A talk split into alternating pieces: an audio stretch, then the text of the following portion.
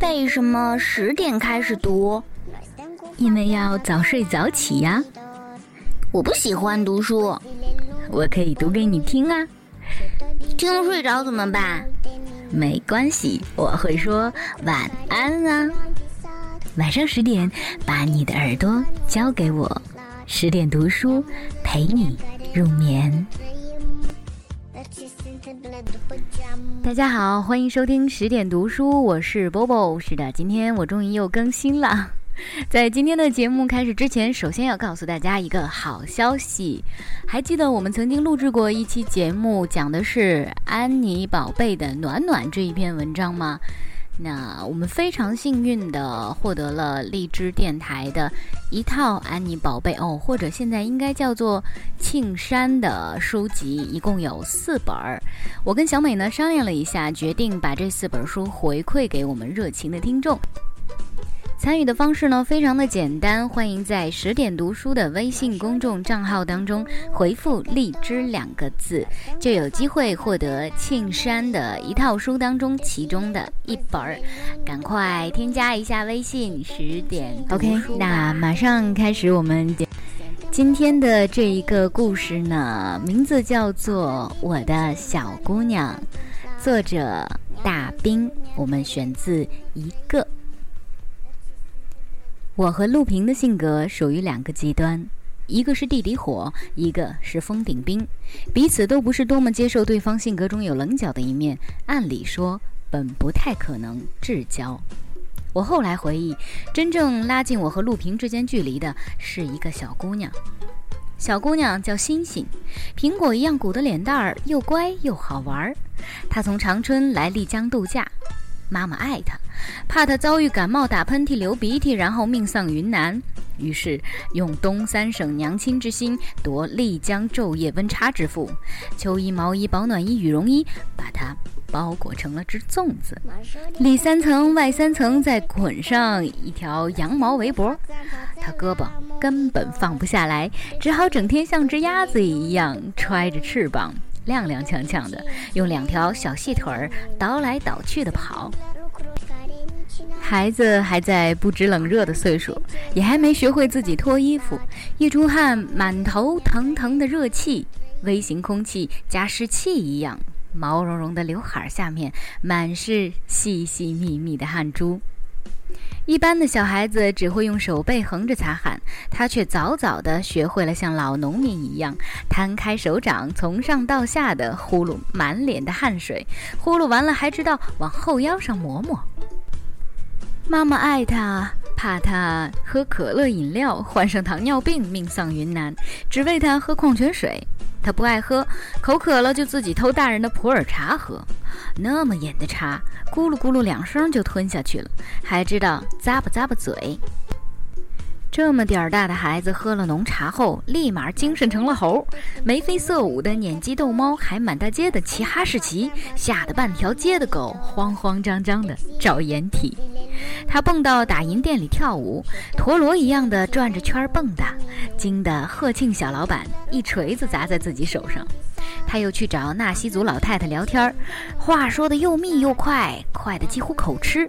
路过的大人担心他咬着自己的舌头，一脸问号的纳西老太太冲着他摆手说：“不会，不会，我听不懂外国话。”这孩子对普洱上瘾，喝了茶以后是个货真价实的响马。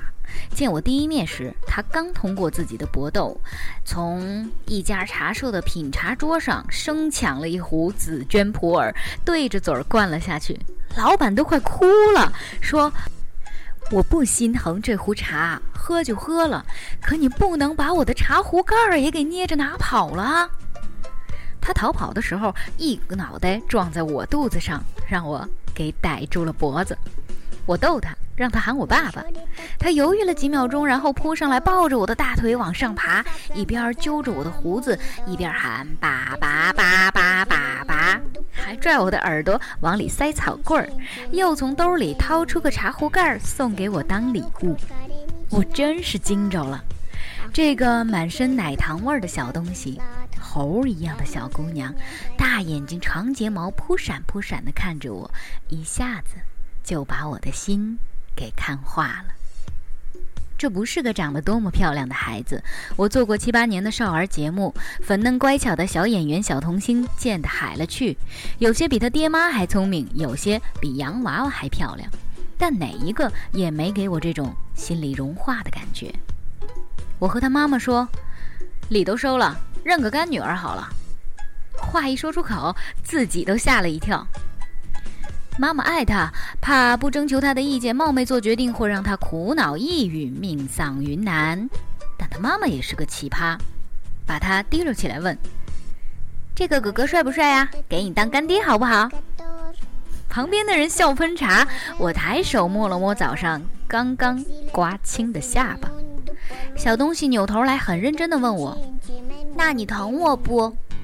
我心里软了一下，说：“疼啊。”我在二十郎当岁的时候，就这样莫名其妙的有了个六岁的女儿，女儿叫欣欣，一头卷毛小四方脸儿，家住长春南湖边儿。欣欣的妈妈叫娜娜，雕塑家，孩子生得早，身材恢复得好，怎么看都只像个大三大四的文科大学生。那时候，小哲、苗苗、铁成和我在丽江组成了个小家庭，长幼有序，姐妹相称。娜娜带着欣欣加入后，称谓骤变，孩子他姑，孩子他姨的乱叫。铁成是孩子他舅，我是他爹，大家相亲相爱，把铁城的马帮印象火堂当家，认认真真的过家家。娜娜几个姐妹淘酷爱闺秀间的小酌，一大堆小娘们儿彼此之间有聊不完的话题。她们怕吵着孩子睡觉，就抓我来带孩子。我说我没经验呢。她们说反正你长期失眠，闲着也是闲着。于是我负责哄孩子睡觉。我发现现在的孩子太强悍了，讲小猫、小狗、小兔子的故事根本哄不出睡意，讲变形金刚、黑猫警长、葫芦娃反被鄙视。逼得没办法，我把《指月录》翻出来给他讲公案，德山棒林记喝赵州茶的，胡讲一通。佛法到底是无边，随便一讲就能给整睡着了。讲着讲着，我自己也趴在床头睡着了。半夜冻醒过来，帮他擦擦口水，抻抻被角，夹着书，摸着黑，回到自己的客栈。月光如洗，漫天童话里的星斗。娜娜觉得我带孩子有方，当男阿姨的潜力无限，于是趁我每天早上睡得最香的时候，咣咣咣的砸门。在丽江，中午十二点前喊人起床是件惨无人道的事情。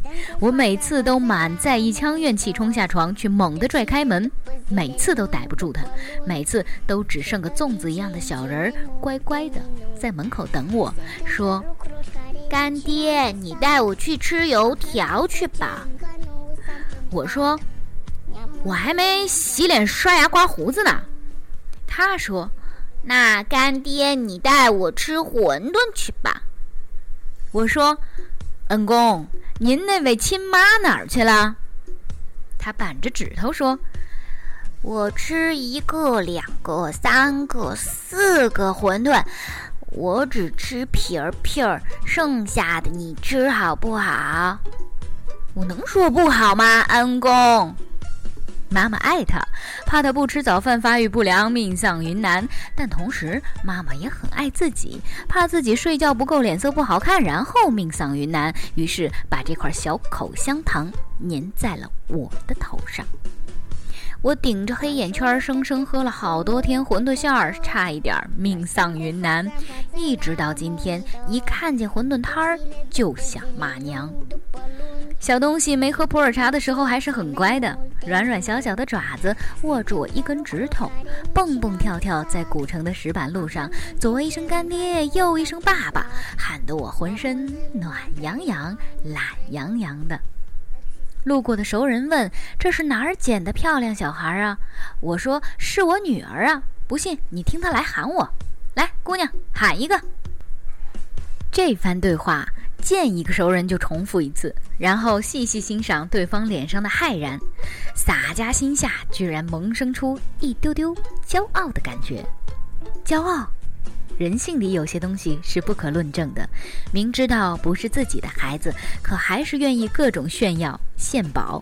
好比拿着别人的泰格吉他，跑到第三个人面前炫耀：“你看，泰格。”这其实和我哪儿有什么关系啊？我有时候一边炫耀我的小干女儿，一边觉得自己心智真他妈的幼稚。等扭过脸来看星星的时候，又觉得这种幼稚是完全可以解释的。既然喜欢，就自当是亲女儿去疼吧。要喝可乐，给买可乐；要吃巧克力，给买巧克力；要骑哈士奇，我去给你满世界撵狗。一整天一整天的带着我从天而降的小女儿混丽江，她腿短走不快，走累了就放在肩头驮着，夹在腋下，横抱在胸前捧着。更多的时候让他揪着我衣襟角。我记得我小时候就是这么揪着大人的衣角走路的，但他很固执的把手硬塞进我的手心里，让我牵着他走。小小的爪子在我掌心里捏成了一只核桃样的小拳头，关节硌着我收拢的掌心。窝心的一幕是下午三四点钟的时候，我瞒着他妈妈带他吃海鲜披萨饼，他走着走着忽然自己唱起歌来。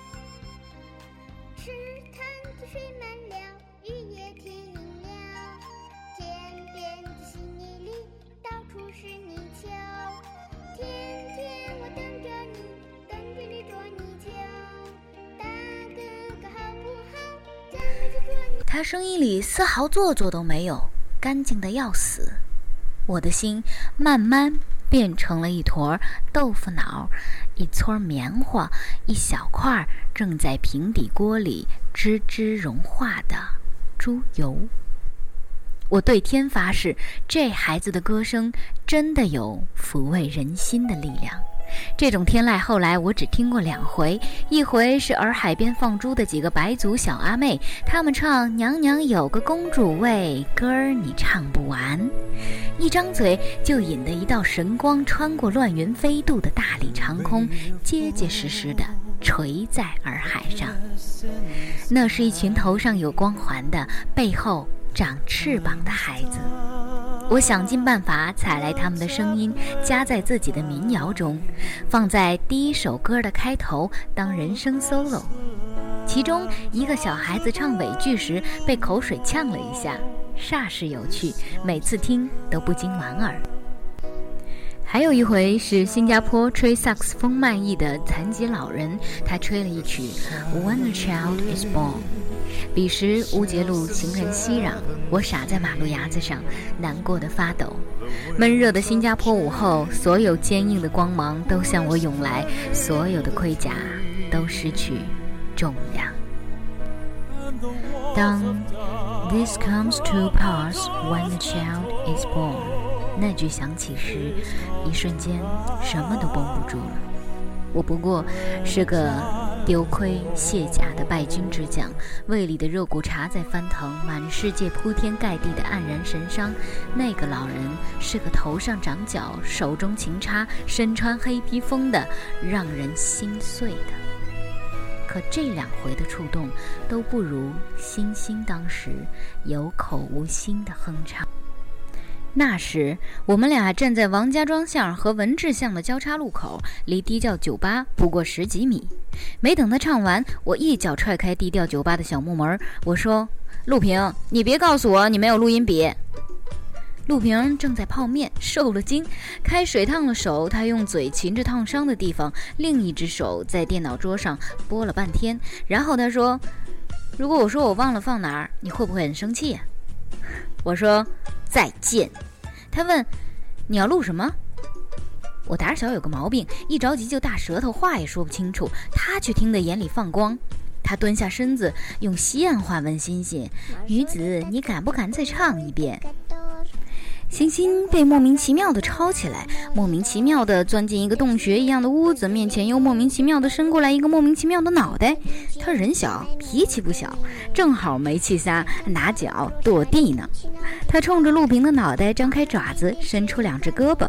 陆平以为他要索取一个拥抱，刚想也伸手抱他，我忽然意识到什么，还没来得及提醒，说时迟，那时快，孩子的两只爪子啪一声，同时贴在了陆平的脸上，估计力道很大。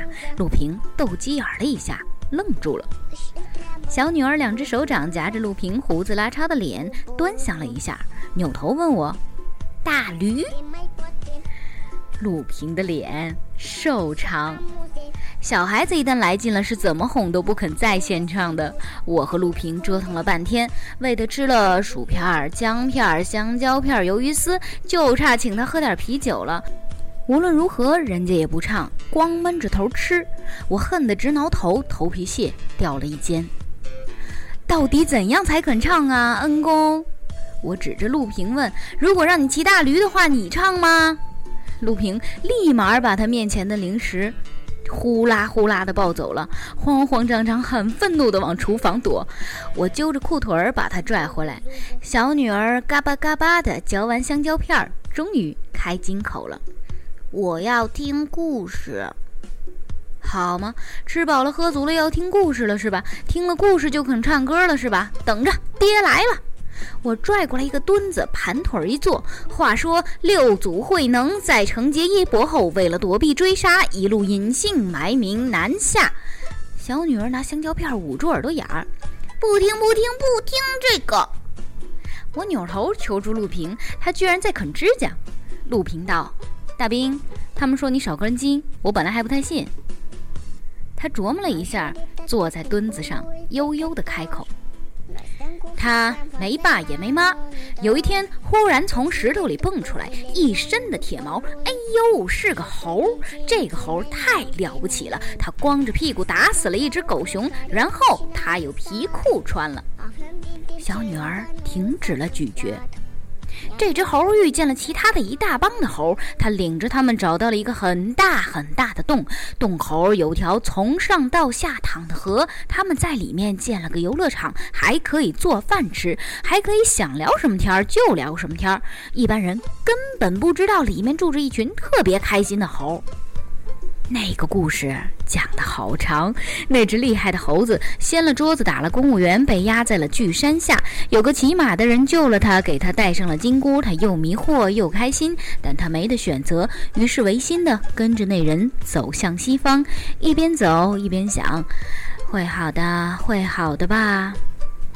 陆平越讲越进入状态，语调开始抑扬顿挫，手势越来越多，但西安口音也越来越重。小女儿捧着脸听得入神，手指上的点心渣子沾了一脸腮。东阳西斜，一道黄色的光斑铺在小酒吧门口。我走出低调的小木门，点上一根兰州，心里念起一个名字。你看，如果不是命运的捉弄，我们应该也有一个小小的女儿蹲在溪边，听你我给她讲故事了吧？背后，陆平讲故事的声音若隐若现。那只猴子跪在马前，人呐，你怎么会怀疑我的良心？我忍却委屈追随在你身边，到头来你却这么轻易地放我离去。如果我的心是石头做的，那么你的心是什么做的？我在门外听着另一个门外的故事，手抄进兜里，跳了会儿踢踏舞。孩子的妈妈来接他，我在门口拦住他不让进。我说：“你听。”姐，你不要再说了，我会回去的，但不是现在，我要晚两天才行。我心里面还在难受哦，等我难受再减少那么一点点，我立马就出发。只要他肯让我回去，我怎么会不回去？你知道吗？不管他怎么对我，我都不恨他哦，我只是有点难过。我和娜娜掀开门帘儿，偷偷往里看着，一大一小两个人儿对坐着，中间一盆炭火，小女儿依旧是捧着脸，认真的、静静的听，满脸的点心渣儿。娜娜说：“陆平会是个好父亲。”我说：“那我呢？”她抿着嘴儿，笑着。看我一眼，又收敛起微笑，在我的肩头轻轻拍了拍。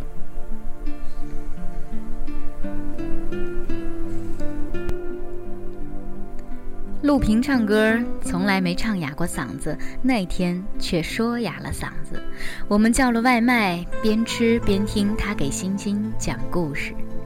晚上八九点钟开始上客人的时候，他也不肯停。有些客人待了一会儿，无聊的走开了；有些客人盘腿坐下，和我们一起听。炭火时明时暗，瓜子皮儿在火盆里酿出青烟。小女儿困了，歪在我怀里睡去。陆平帮我把她放到背上，踩着星光，我背她回客栈睡觉。路过大石桥的时候，他半睡半醒的在我背上轻轻地唱起那首歌。池塘的水满了，雨也停了，河边的稀泥里到处是泥鳅。我说：“姑娘，没有下午唱的好听呢。”他呢喃着说：“爸爸，明天。”我们还去找大驴玩好吗？从那天开始，每天早上他吃完馄饨皮儿，我喝完馄饨馅儿后，我们都会溜达到低调酒吧门口，晒着太阳等陆平起床讲故事。陆平迅速爱上了这个小人儿，除了讲故事，他还给星星弹吉他。那时他在整理专辑，弹着吉他唱一首歌，然后停下来，客客气气地问星星：“你觉得这首怎么样？”小姑娘永远回答他：“没有我爸爸的歌好听。”他就很淡定地接着唱下一首，接着问同样的问题。晚上酒吧营业的时候，陆平会在台上演绎的间隙穿插唱两首儿歌给星星听，慢慢竟养成了习惯，一直到现在都是如此。后来低调酒吧五年间搬迁两次，这个习惯他却一直没改。低调酒吧变成了新的根据地。我们开玩笑说，星星是史上最年轻的泡酒吧的姑娘。大人喝酒，她喝养乐多，她觉得养乐多很好喝，经常往我们的酒瓶里挨个倒点儿。没人会服了她的好意，都继续接着喝，但味道实在是很怪。他一般到晚上十点左右开始犯困，一困了就自觉地把脑袋枕在我的大腿上，半分钟左右就能打呼噜，吓得整个酒吧的人关了音响，压低了嗓子说话。有些好心的姑娘解下外套，左一件右一件的盖在他身上。他睡觉爱流口水，我没少付开洗费。娜娜改签了机票，拖到没办法再拖的那一天才离开丽江古城。悠长的假期结束了，我和苗苗、小哲、铁成、陆平一起去送他们。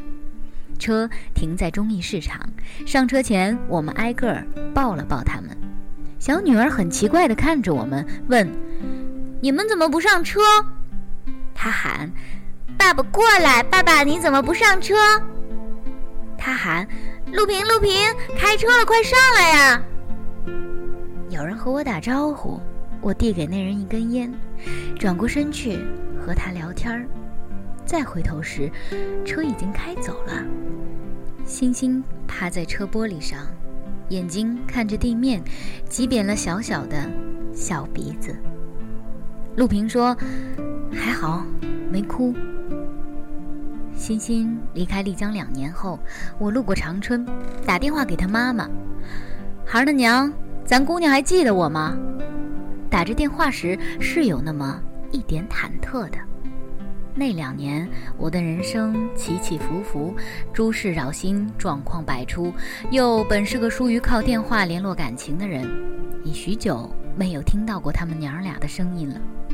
奇葩妈妈说：“她都八岁了，上小学了，如果不记得你，你可别伤心哦。”我说：“那算了，不如不见，保重。”保重，他说：“你看你还是那么孩子气吧？不如我们和星星玩个游戏，咱们制造一次偶遇，看看你在孩子心里分量有多重。如果认不出你来，你擦肩而过就是了呗。”我闻此语甚为伤心，是真的特别伤心，但还是讪讪的按照约定去等他们娘儿俩。远远的。我看见人群里娜娜卓越依旧的身姿，左手边牵着我可爱的小女儿。唉，抽穗儿的小玉米秸子一样，都长高了快一头了。娜娜冲我眨眨眼，径直朝我的方向走来。小女儿完全不知情地蹦跶着，嘴里好像还哼着歌。我放慢脚步，止不住浮起一个微笑。距离五米的时候，小女儿猛地扎住了脚步，她死死盯着我，先是往后倒退了步，而后一下子张开两只胳膊扑了上来，搂住了我的脖子。我抱着她原地打了两个转儿，我说：“姑娘，姑娘，你快勒死我啦！”她小声喊：“爸爸，爸爸，爸爸，我的好爸爸。”头埋在我的颈窝里，呜呜哭出声来。我说：“娜娜，你别光顾自个儿抹眼泪啊，赶紧找张面巾纸给咱姑娘撸撸鼻子，鼻涕都蹭我衣服领子上了。”我说：“姑娘，姑娘，我的好姑娘，你想我吗？想我吗？”我的小女儿噙着眼泪，捧着我的腮帮子说。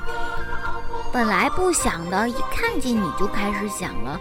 现在这会儿最想最想啦！我一手抱着他，一手掏出手机，哆嗦着打电话给陆平。很久才有人接，陆平应该是刚刚睡醒。老陆，我估计是没戏了，你赶紧结婚，赶紧生个孩子去吧。要生就生个女儿啊！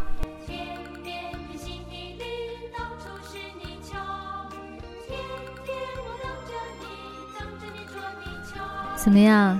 这个故事是不是够长了？有没有听睡着的？今天的节目就是这样喽，晚安。